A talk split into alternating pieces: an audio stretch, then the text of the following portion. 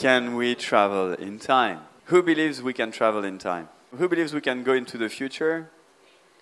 Who believes we can go in the past? Who believes there are aliens from the future right now in this room? yeah, a few of you do. Huh? so, this question, I can give it an answer with today's knowledge. I can't tell you what will happen in a thousand years, that I don't have a clue.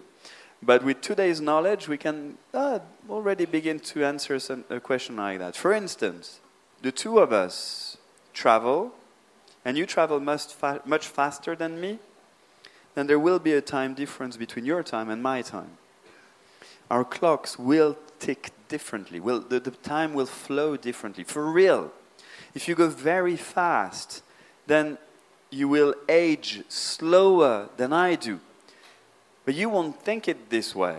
For you, one second will still be one second, but you'll look at me and you'll think, well, this guy is aging too fast. And you will look at my clock and my clock will go faster. So it's just a matter of compared with.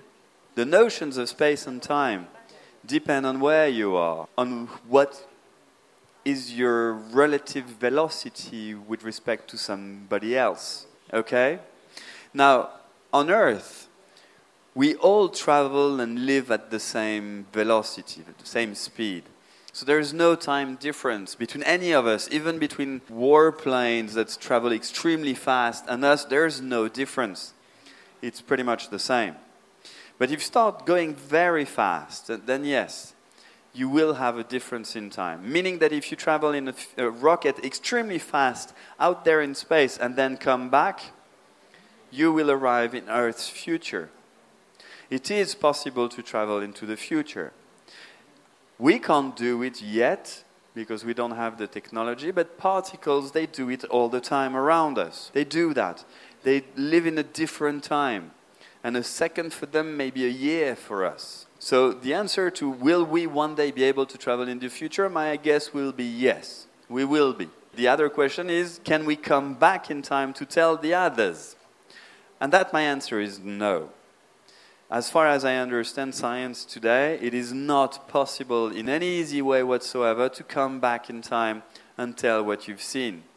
That may be one of the, the explanations why we haven't been visited by someone from the future because, yeah, maybe in the future they will go further in the future, but they can't, can't come back in the past.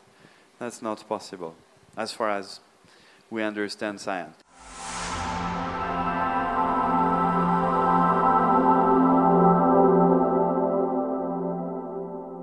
There is one that passes through us right now, you won't see the difference yourself because everything will do it in the same way all around you if I was the only one to grow like whoop and back like that, you would notice the difference.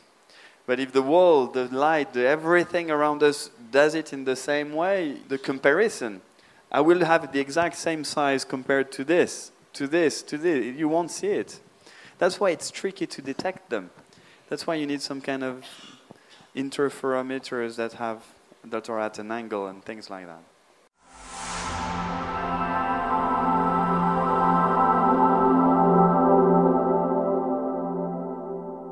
You are bending light right now. You may not feel it, but some people here may feel it. I doubt it because it's too small. You're not big enough for it to be seen. But you are bending light yourself. Why? Because you are made of matter, and so you are creating gravity around you, and you are bending space and time around you. You are. But it's so tiny that you can't feel it. It's not enough.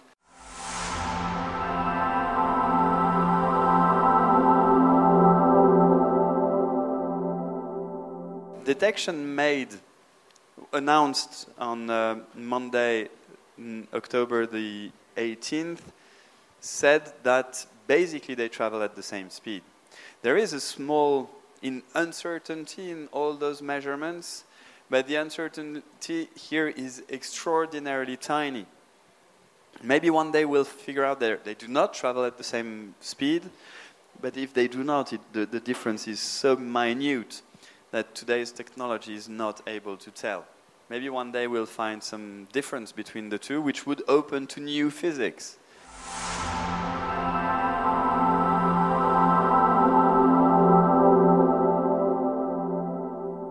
I don't think they're related. People always put them together or oppose them or things like that. But they don't have anything to do with each other. I think they can live very well together and without each other. That's absolutely fine. But there is not that much difference. The aim of science is to find the laws of nature. It's not necessarily to say who created the universe. Maybe we'll find out someday. But as of now, science is about finding the laws of nature. Now, how you interpret that, etc., is different again. But tr- we try to find the laws of nature, and it kind of works. When people ask me, for instance, if I am a religious person, I do not answer. I don't think it has anything to do with anything else. I mean, I know scientists who are deeply religious and some who are not, and we all speak the same language.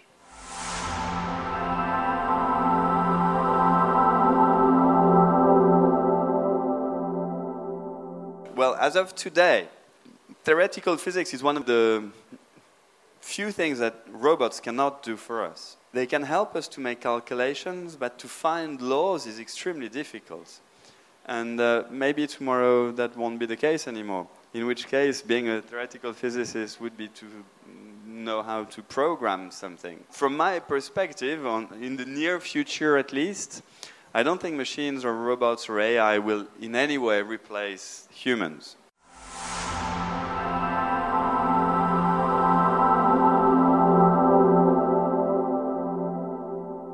You have people like Elon Musk who do dream and maybe have the abilities to create technologies that make this happen.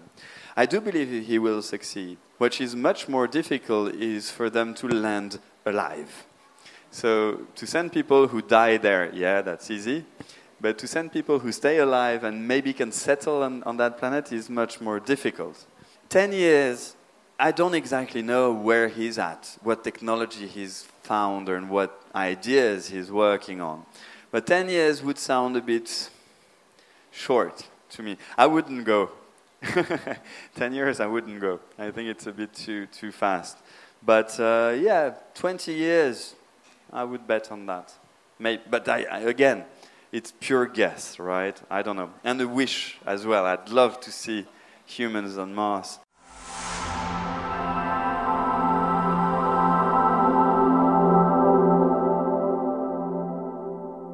Last time I looked, it was about uh, 22 kilometers away. That's not true. Huh? That's not true at all. I don't know about the small ones that may be around, but if you look at big ones, the closest one of them all is the one at the center of our galaxy. And just to give you an idea of how far it is, if you wanted to call someone with your mobile phone, for instance, your mom or your dad, you won't say, Hey, mommy, I'm next to the black hole. Can you come and pick me up? Your voice would have to travel for about 25,000 years before it reaches your mom who stays on earth. So she will say, Yeah, be careful, sweetie, and you will get the answer probably 50,000 years later. So it's very, very, very far away. Now, small ones, there may be closer ones, but uh, they're all extremely far away. They're so far away that they have absolutely no impact whatsoever in our lives and in the orbit of the earth or the sun or things like that. So you can sleep.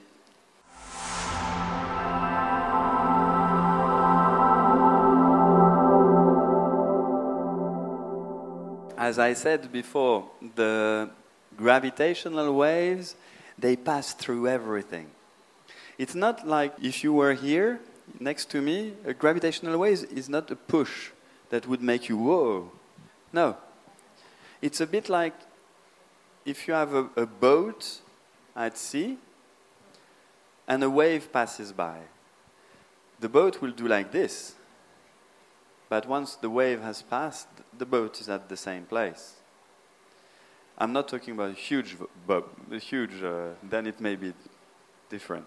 But a small wave, the boat does like that, but it stays there. And if you have 25 boats, the wave will pass, and after the wave has passed, the boat will be at the same place they were before.